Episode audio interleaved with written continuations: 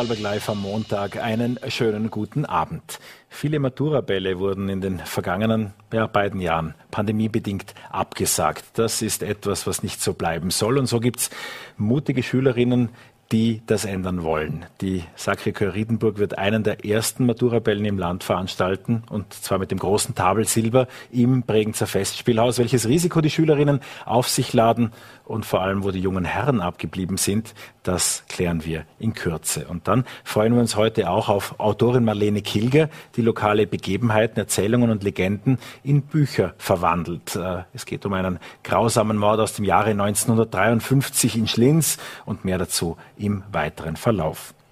Zunächst aber in die Realität und ins Hier und Jetzt, denn Vorarlberg hat ungefähr 400 Kinder verloren, jedenfalls der Schulbetrieb der öffentlichen Schulen in Vorarlberg. Dort sind diese Kinder verschwunden, wobei sie wurden abgemeldet von ihren Eltern, die der Auffassung sind zuallermeist, dass die Corona-Regeln an den Schulen den Schülerinnen und Schülern nicht zumutbar sind. Über die Gründe, ob das tatsächlich so vereinfacht werden kann, dazu wollen wir gleich tiefer gehen. Diese Schülerinnen, diese Schüler müssen nun einzeln zu Hause unterrichtet werden, mehrere gemeinsam. Das wäre nicht möglich, denn das wäre eine der sogenannten Schattenschulen, über die in den vergangenen Tagen einiges zu lesen war. Ich begrüße dazu Markus Juranek, den Leiter des Präsidialbereiches der Bildungsdirektion, heute Abend bei uns. Ich freue mich sehr, dass Sie da sind, Herr Dr. Juranek. Guten Abend. Auch von meiner Seite herzlich grüß Gott. Es wurden vermehrt Kinder von der Schule abgemeldet. Man könnte sagen, dass das in der Vergangenheit immer deutlich unter 200 waren. Jetzt sind es knapp 400. Das waren jedenfalls die letzten Zahlen, die bekannt sind. Äh, wie sind denn die rechtlichen Bedingungen rund um dieses Abmelden? Denn so einfach geht das bei Schulpflicht ja nicht. Es ist eigentlich ein Grundrecht, dass jeder äh, Bürger bei uns im Lande sagen kann, ich möchte meine Kinder selber zu Hause unterrichten. Das ist der sogenannte häusliche Unterricht.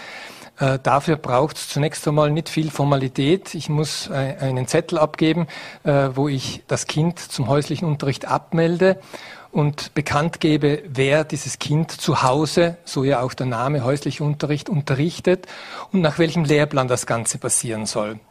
Diese geschichtliche Herleitung, es war ja keine Erfindung für die Corona-Pandemie, die kommt ja aus einem anderen Titel, denn während es in Deutschland die Schulpflicht gibt, ist es bei uns eben die Unterrichtspflicht. Genau so ist es, ja. Äh, und die Schulbehörde hat dann die Möglichkeit, innerhalb von einem Monat zu sagen, häuslicher Unterricht wird nicht genehmigt. Das ist ein sogenannter Nicht-Untersagungsbescheid, der dort ausgestellt wird. Aber eben grundsätzlich ist es Sache dann der Erziehungsberechtigten für den Unterricht zu sorgen. Und zwar in einer Art und Weise, äh, wie das Gesetz es formuliert, der mindestens gleichwertig ist wie der Unterricht in der Schule. Also eigentlich wird hier ein relativ hoher Level angelegt. Äh, häuslicher Unterricht ist nicht nur Solarifare, sondern man übernimmt die Verpflichtung damit, äh, gleichwertigen, mindestens gleichwertigen Unterricht, ich darf das nochmal betonen, zu Hause dem Kind anzubieten. Jetzt das kommt die Gretchenfrage. Wie wird denn das geprüft?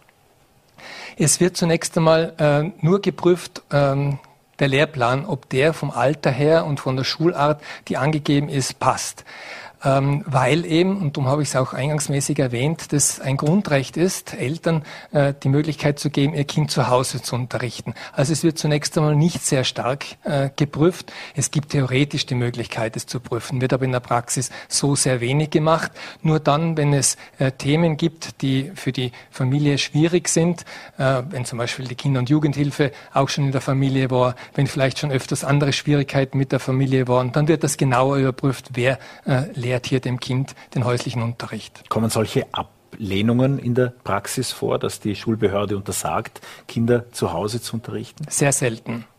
Das ist auch in den aktuellen Prüfverfahren, die jetzt laufen, nicht zu erwarten, auch wenn es viel, viel mehr Fälle sind, die plötzlich genehmigt werden müssen.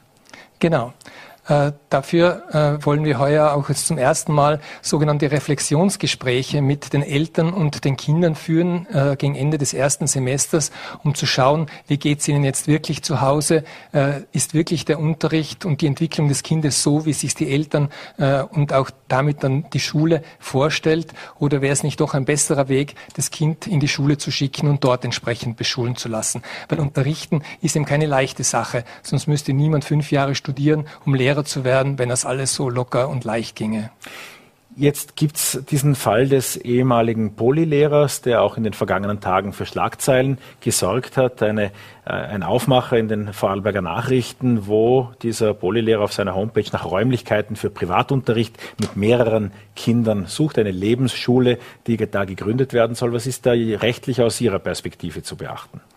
Der Begriff Schule ist zunächst einmal nicht geschützt. Also insofern kann ruhig jemand eine Lebensschule gründen und die auch entsprechend vermarkten. Was er nicht kann, ist eine Schule im Sinne des Gesetzes führen mit entsprechenden Grundbedingungen, nämlich dass mehrere Kinder sich regelmäßig treffen, nach einem Lehrplan das Ganze passiert, äh, entsprechende Räumlichkeiten da sind und eben auch ein Lehrer, der die Kinder dann zu einem bestimmten Bildungsziel führt. Sollte diese Voraussetzung gegeben sein, dann ist es eben Schule im Sinne des Privatschulgesetzes. Was ist dort ganz genau erlaubt oder nicht erlaubt? Der Unterricht, der den Kindern angedeiht, der kann durch die Eltern äh, gemacht werden, aber auch dritte Personen wären im Gesetzestext ermöglicht. Genau, aber das müssen die Eltern dann eben, wenn sie den häuslichen Unterricht der Schulbehörde mitteilen, auch angeben, wer unterrichtet das Kind. Also wenn hier falsche Angaben gemacht werden, dann kann das Ganze natürlich zu entsprechenden Themen für die Eltern führen, sollte das Ganze dann hinterfragt werden. Wir haben uns jetzt sehr in rechtlichen Bestimmungen äh, äh, aufgehalten, auch besprochen, was äh, erlaubt und nicht erlaubt ist in diesem Kontext. Es sollte aber in erster Linie ja um die Kinder gehen. Was sehen Sie bei den bisherigen Abmeldungen für Auffälligkeiten, für Trends? Wer sind diese? Äh, es waren zuletzt knapp 400, die da abgemeldet sind, die jetzt nicht mehr Teil des öffentlichen Schullebens nehmen. Äh, Sie betonen es zu Recht, dass es ums Kind geht. Und genau deswegen sorgt sich ja auch die einzelne Schule, aber auch die Schulbehörde im Land darum, ob diese Kinder wirklich entsprechend auch äh, geschult werden und sich entsprechend weiterentwickeln können im Sinne dann eines späteren Lebens. Von dem Aspekt her äh, ist es sehr richtig, dass das alles mit hereingenommen wird. Ähm, ja, die nächste konkrete Hürde, die es dann für diejenigen zu nehmen gibt, die zu Hause unterrichtet wurden, ist ja, wie es früher hieß, die Externistenprüfung, eine Prüfung am Ende des Schuljahres. Es ist auch jetzt noch eine Externistenprüfung, weil äh, der Kandidat ja nicht in eine Schule geht, sondern von außen hereinkommt. Und das wird dann in, in der Schule, äh, für die er den Lehrplan entsprechend vorher angegeben hat, auch durchgeführt. Wie sieht so eine Prüfung aus? Das ist genau, äh, das sind alle Fächer, die die äh, Schülerinnen und Schüler in diesem Jahr auch haben. Es ist der Lehrplan, äh, der entsprechend ja, kundgemacht worden ist, als Grundlage dann für diese Prüfungen. Und also eigentlich ein sehr breites Thema. Ist keine leichte Geschichte, denke ich, dann alle diese Fächer entsprechend prüfungsmäßig äh, an einem Tag vor mehreren Lehrern vielleicht äh, abzuwickeln. Also ich würde es nicht unbedingt einem Kind oder meinem Kind zumuten, sowas zu machen. Haben Sie Hinweise auf Privat- oder Privatschulen, auf Hinweise auf äh, Schattenschulen, auf illegale Unterrichtseinheiten in Vorarlberg derzeit? Ja, genau, weil Sie sagen, es war in den letzten Tagen ein paar Mal in den Medien, haben sich auch schon äh, Menschen gemeldet, Nachbarn zum Beispiel, die sich wundern, dass plötzlich 18, 12 Kinder jeden Tag in der Früh abgegeben werden, in einer Wohnung verschwinden oder in einem Haus. Teilweise sogar ist angegeben, dass sie dann um 10 Uhr zur Pause alle herauskommen in den Garten und dann gegen Mittags werden sie langsam alle wieder abgeholt. Das ist natürlich der Verdacht einer äh, äh, Privatschule, die nicht angezeigt wurde. Das heißt, das gibt es auch hier in Vorarlberg zum aktuellen ja, Zeitpunkt. Also äh, wir haben auch einige dieser Hinweise bekommen und werden denen natürlich nachgehen, gemeinsam mit den Bezirkshauptmannschaften, die sich hier auch diesem Thema annehmen werden. Ähm, Im konkreten Fall dieser äh, dieses ehemaligen Polylehrers, der ja auch nach einer Auseinandersetzung darüber, ob er Maske im Unterricht tragen muss oder nicht, und die Antwort war ja, er muss sie tragen, und daraus wurden dann die Konsequenzen gezogen.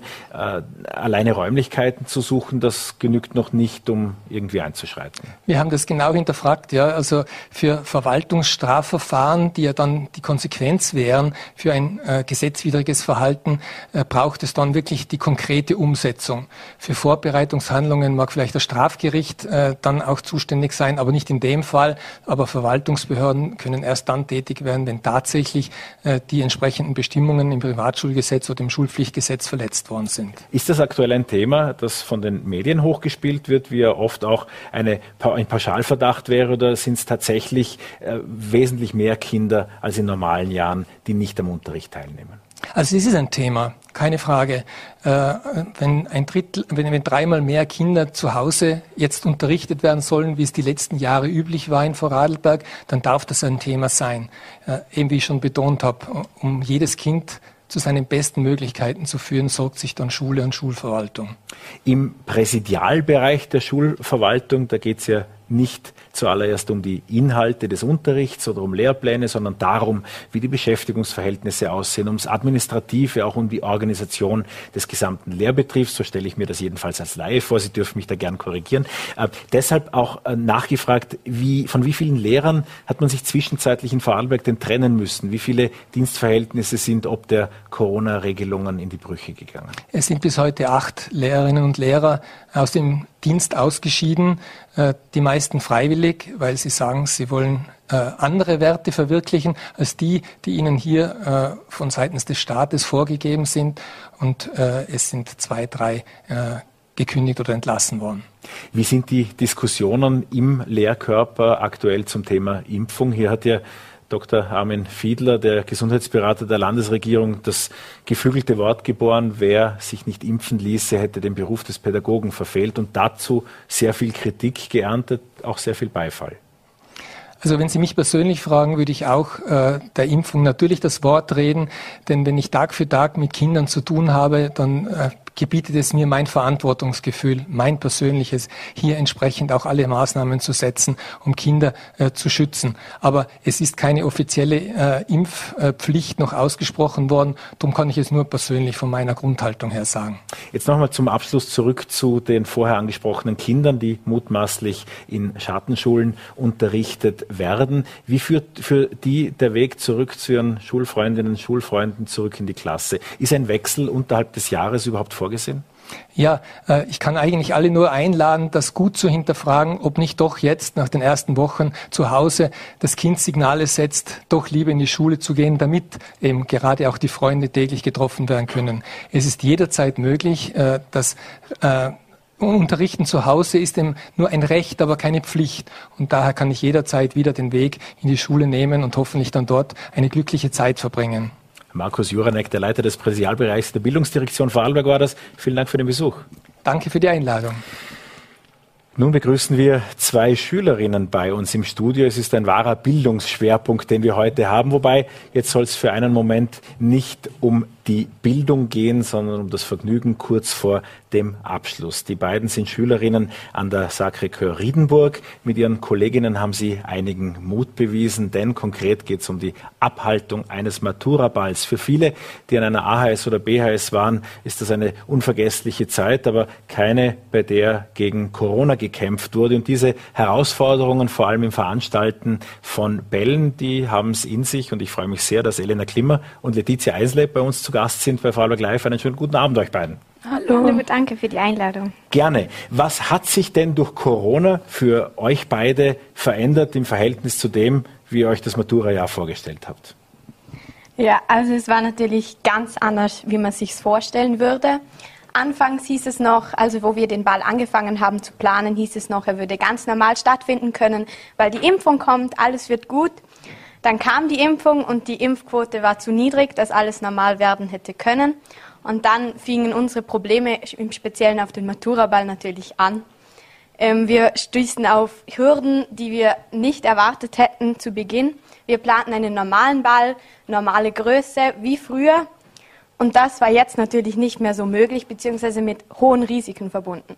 Letizia, dann gibt es ein Ballkomitee, da sitzt man zusammen. Und dann sagt man, oh weh, so ein Gmate-Wiesen wird das nicht. Wie waren dann eure Entscheidungsgänge? Trotzdem, einen Ball, bei dem man 1800 Tickets verkaufen muss, wenn ich da richtig informiert bin, zu veranstalten. Genau, also wie Elena schon erwähnt hat, sind wir auf viele Schwierigkeiten gestoßen. Am Anfang waren wir zu elf im Ballkomitee, wir sind jetzt nur mehr zu sechs, weil viele sich nicht darüber hinausgesehen haben, diese Steine im Weg doch zu übersteigen. Ja, es waren echt viele Schwierigkeiten. Die Entscheidung ist erst gefallen, als wir auf dem Weg nach Rom waren. Wir hatten nämlich Romwoche. Das war genau heute vor zwei Wochen. Da ist die Entscheidung gefallen. Es war die, Fra die Frage, ob wir einen kleinen Ball machen wollen oder einen großen, also 800 oder 1800. Und da wir dann doch auf die Umquote gesetzt haben, haben wir uns gedacht, das ziehen wir durch.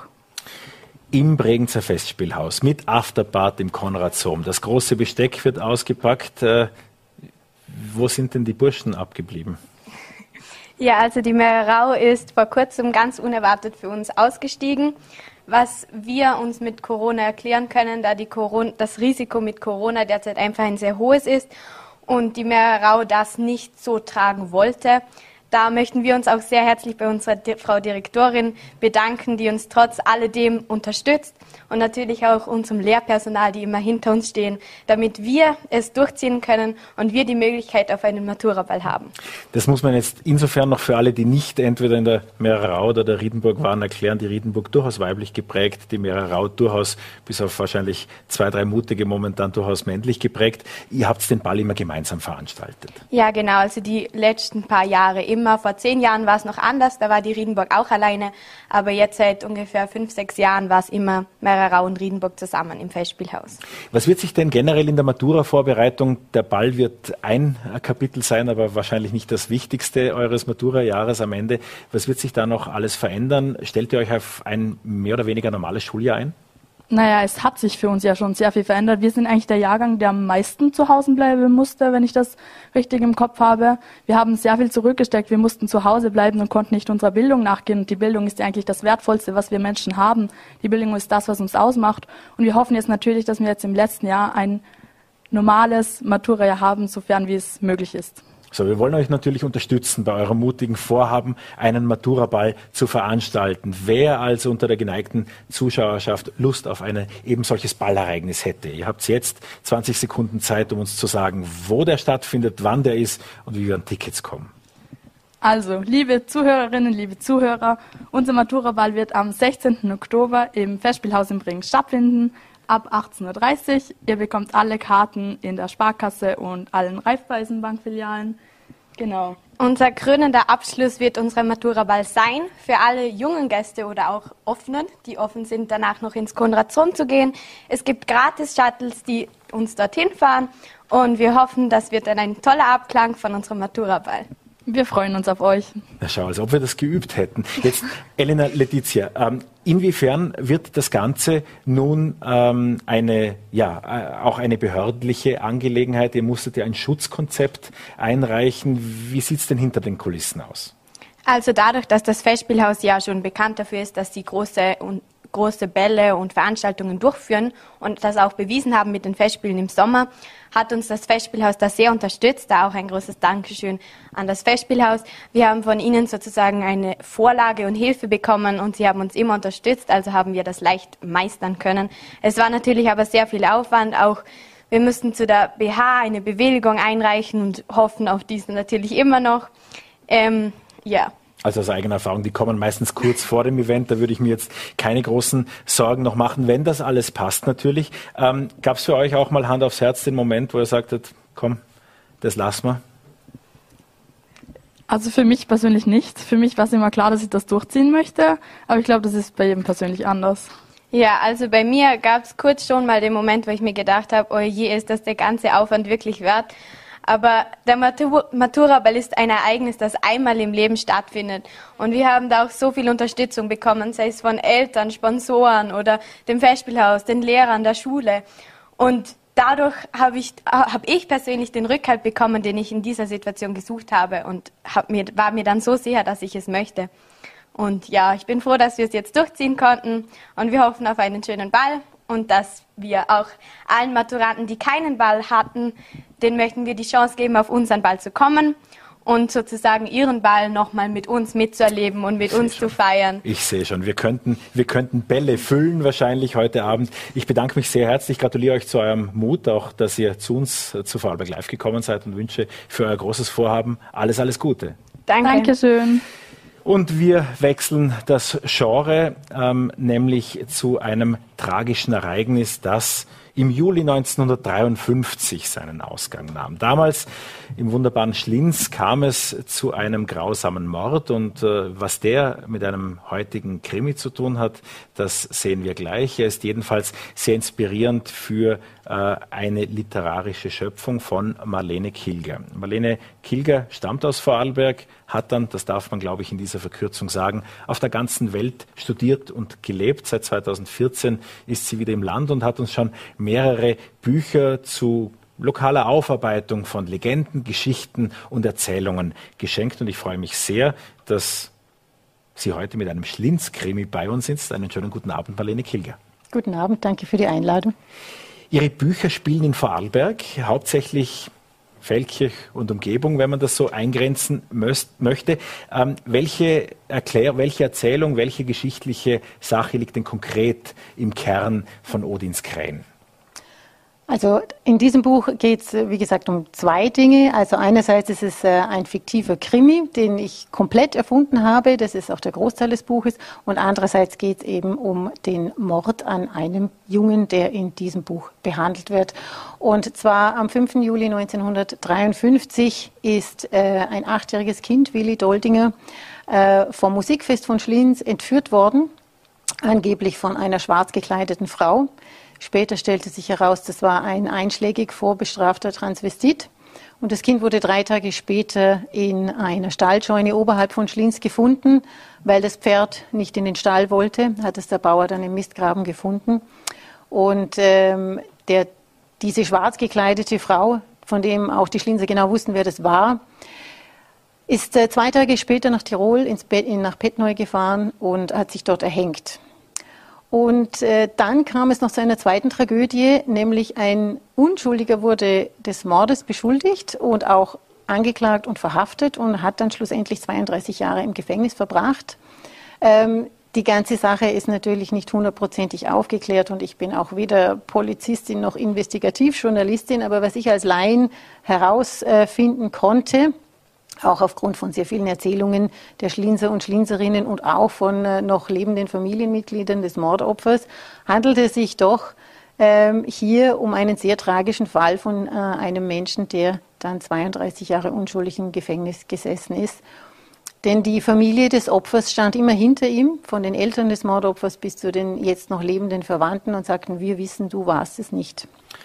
1953 gab es vieles. Vorarlberg Live gab es damals mit Sicherheit noch nicht, aber die Vorarlberger Nachrichten. Und äh, wir haben ja auch ins Archiv geblickt und können hier mal einen dieser Artikel aus dem Jahre 1953 kurz einblenden. Äh, es ist ja schon allein, dass äh, diese vermummte Frau äh, im Wald äh, darauf verwiesen wird, das äh, wirkt ja fast schon wie eine Geistergeschichte eigentlich, dass der, der Mythos, das Absonderliche, das spielt eine große Rolle dabei. Wie wie, wie sind Sie auf diese Erzählung gestoßen? Wie sind Sie auf diesen Fall gekommen? Eigentlich haben das die Schlinzerinnen und Schlinzer an mich herangetragen. Als es äh, erst äh, noch zwei Inspektor, äh, als es erst zwei Inspektor Finster Krimis gab, da durfte ich in der Bibliothek Schlins eine Lesung machen. Und hinterher bei einem angenehmen Plausch mit einem Glas Wein, da sagten mir die Schlinzer, ja, bei uns gab es auch einen Mord. Und es wurden auch gleich die ersten äh, Dokumentationen darüber herausgezogen. Ich meine, viele gibt's nicht, die öffentlich zugänglich sind. Äh, und äh, alle begannen zu erzählen, woran sie sich noch erinnern, dieses Detail und jenes Detail, äh, dass die Stahlscheune mittlerweile abgerissen worden ist, dass sie sich als Kinder nicht mehr trauten, mit, dem, mit den Skiern daran vorbeizufahren und, und, und. Und dann baten sie mich oder fragten mich, hättest du nicht Interesse, auch zu diesem, unserem Mord in Schlins, einen Krimi zu schreiben? Äh, ich hatte dann schon Bedenken, ob ich nicht in irgendwelche Fettnäpfchen trete, beziehungsweise alte Wunden aufreiße. Und Eben, weil 1953, das ist weit genug entfernt, um ein Buch darüber zu schreiben, aber es ist auch relativ nah, wenn gegebenenfalls Nachfahren äh, noch im selben Ort leben. Das stimmt. Und darum habe ich mich auch dann bemüht, wirklich äh, zu fragen, ja, wie, was wisst ihr noch darüber und wie schaut es hier aus? Und äh, interessanterweise kamen die Informationen zu mir. Ich muss mich dann gar nicht zu sehr bemühen, weil äh, es wurde an mich herangetragen und dann traf ich auch die Schwestern des Mordopfers und äh, als diese sagten, nein, es ist in Ordnung, wir reden hier drüber, dann war das äh, für mich okay. In dem Fall habe ich mir gedacht, nehme ich das Projekt in Angriff und es wird ein Krimi. Die Artikel aus der damaligen Zeit, so viel sei gesagt, auch das passiert in Zeitungen hin und wieder, die widersprechen sich. Es ist nicht alles, was an Informationen verfügbar ist, konsistent. Wie sind Sie denn mit Wahrheit und Dichtung auch schon bei der Recherche umgegangen? Naja, ich bin ja Schriftstellerin von fiktiven Büchern. Da ist ein bisschen Widerspruch, besonders bei einem Krimi, eigentlich sogar von Vorteil, denn ein gutes Mysterium ist wesentlich interessanter, als wenn man alles weiß. Ähm, ich habe dann diese Dinge, die ich äh, recherchiert habe, die habe ich wie kleine Ziegelsteine so aneinandergereiht und dann mit meinem persönlichen, fiktiven Mörtel, wenn ich es jetzt mal so sagen darf, zusammengefügt. Also ich wollte schon, dass so viel wie möglich äh, von dem, was geschehen ist, wiedererkennbar ist und dass es nicht zu verzerrt wird. Aber es braucht natürlich ein bisschen Fiktion. Und das waren, das sind aber auch nur 25 Seiten im Buch. Also es stellte sich dann die Frage, nehme ich jetzt diese bestehende Geschichte und äh, mache sie zu Romanlänge? Das wollte ich aber nicht, denn dann wären die Ereignisse wirklich verzerrt worden und nicht wiedererkennbar. Also ist der größte Teil des Krimis eine völlig fiktive Geschichte, die in der Jetztzeit spielt, aber natürlich immer wieder mit dem Mord von 1953 verknüpft ist. Das, was konsistent ist in äh, den meisten ihrer Werke, jedenfalls ist dieser starke Bezug zu Vorarlberg, zu echten Plätzen, die wir kennen, an denen wir zigfach vorbeigefahren sind.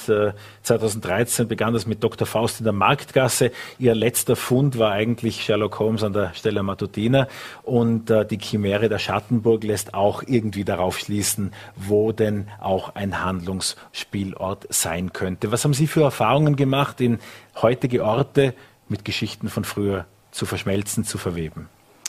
Naja, für mich persönlich gibt es da nie einen großen Unterschied. Ich habe nämlich eine sehr, sehr lebendige Fantasie und interessiere mich sehr für Geschichte. Und ähm, sobald es irgendeinen Ort gibt, der irgendwo irgendwas passiert ist, was in Vorarlberg und überhaupt in Europa sowieso überall der Fall ist, ähm, stelle ich mir gleich vor, wie die Leute gelebt haben, was hier passiert haben könnte, wie das ausgesehen haben könnte. Also das ist für mich äh, so quasi unwiederbringlich miteinander verknüpft, denn nur wenn man seine Geschichte kennt, versteht man die Gegenwart und kann dementsprechend auch besser in die Zukunft äh, voranschreiten, wenn man so will. Also Geschichte ist unheimlich wichtig. Das ist ja das Um und Auf, wie wir uns selbst verstehen, wie sich ein Ort versteht. Ähm, ohne Geschichte ist es fürchterlich langweilig. Das ist mir in Amerika aufgefallen. Das ist ja ein sehr, sehr junges Land. Da gibt es das nicht. Und das habe ich unheimlich vermisst in den Vereinigten Staaten und Kanada. Kann man auch gut daran sehen, wenn man amerikanische Freunde durch die engen Gassen von Feldkirch führt beispielsweise, was für Begeisterungsstürme das auslöst. Sie und das habe ich vorher ja äh, richtigerweise auch gesagt, wir haben heute einen Schulschwerpunkt, nämlich auch insofern, denn Sie haben ja Anglistik und Germanistik studiert, sind ja hauptberuflich Lehrerin. Wie sind Sie denn zum Schreiben von all diesen Erzählungen gekommen? Eigentlich aus Heimweh. Also ich war ja lange weg, ich war 21 Jahre lang weg, 14 Jahre davon in Belgien und äh, ich wollte eigentlich nach den ersten paar Jahren wieder zurück, nur die Umstände haben es nicht zugelassen. Und ähm, Lesen und Schreiben auch ist bekanntlich Abenteuer im Kopf. Und wenn man über diese Orte schreibt, äh, dann stellt man sich die natürlich auch sehr konkret im Kopf vor. Und es ist, als ob man darin rumspaziert und rumwandert. Und ähm, auch mein Mann hat mich unterstützt und hat gesagt, ja, versuch's doch einfach. Äh, wenn es nicht klappt, ist auch nichts anderes wie vorher. Und dann habe ich mir gedacht, ja, ich probier's und es hat geklappt. Langsam, aber sicher. Es gibt ja manch einen, der den Traum, ein Buch zu schreiben, vor sich herschiebt, auf den St. Nimmerleinstag dann im Zweifelsfall. Aber wie, wie, wie mm, organisieren Sie das in Ihrem Alltag? Wie schreiben Sie? Also als meine Kinder noch kleiner waren, da hatte ich einmal in der Woche einen freien Tag. Und dann habe ich an dem Tag nur geschrieben, vom Vormittags bis Nachmittags, bis ich die Kinder wieder abholen musste von der Schule. Und seit sie jetzt groß sind, schreibe ich immer in den Ferien. Und dann setze ich mich auch, auch diszipliniert hin und sage pro Tag ein Kapitel. Also das Kapitel kann auch manchmal nur eine Seite sein, je nachdem. Manchmal ist es zehn Seiten, aber wenn man die Disziplin nicht hat, dass man sagt, jetzt und nicht später, dann, wie Sie sagen, geschieht es einfach nicht. Es sind keine vier Wochen mehr bis zu den Herbstferien. Können Sie einen Hinweis auf Ihren nächsten Roman geben? Ja, der ist schon in Arbeit. Also der nächste Roman, an dem ich jetzt arbeite, da geht es um, äh, der spielt in Tisis. Und zwar hat Feldkirch natürlich noch mehr äh, Persönlichkeiten zu bieten, zum Beispiel den Jon Svensson. Das war ein Autor, Der äh, wurde auch unter anderem der Karl May des Nordens genannt. Das war ein isländischer Jesuitenmönch, der auch, äh, ich glaube, fünf Jahre in Feldkirch verbracht hat. Und der hat diese Nonni-Bücher geschrieben. Nonni und Manni wurde auch in den 80er Jahren vom ARD, gibt es ganz reizende Filme. Allerdings heutzutage ist es ein bisschen, das ist alles ein bisschen langsam und äh, unschuldig. Alles, das war eine aber, andere Zeit. Aber ich finde diese Bücher lieb reizend, sind übrigens nur noch auf Kindle zu erhalten und sonst gibt es die nirgends mehr. Und der hat eben auch mehrere dieser Bücher in Feldkirch geschrieben. Und da möchte ich halt Elemente aus diesen Büchern hier mit verarbeiten. Und dann gibt es eine Eisbärsichtung in Tisis. Und äh, ein Radfahrer liegt tot ganz oben, fast in der Nähe vom Elpele, und das Fahrrad hängt am Baum oben. Und da muss man nur schauen. Wann, wann wird diese Geschichte die Bücherregale der Vorarlberger erblicken? Im Schnitt brauche ich circa zwei Jahre, um ein Buch zu schreiben. Mit der Pandemie war es jetzt noch ein drittes Jahr dazu. Aber versprechen kann ich es nicht. Es kommt auf sehr viele Umstände drauf an. Aber ungefähr zwei Jahre. Für dieses Weihnachtsfest wird sich das für die Thiesner noch nicht ganz ausgehen. Ähm, aber da gäbe es ja Alternativen, nämlich Odins Krähen im gut sortierten Buchhandel und darüber hinaus auch überall sonst. Vielen Dank, Marlene Kilger, für den Besuch bei Vorarlberg Live. Vielen Dank, ich bedanke mich. Und das war's mit der heutigen Ausgabe. Ich freue mich sehr, dass Sie dabei waren. Wir sehen uns morgen wieder 17 Uhr auf Voller.t, VNRT und Ländle TV.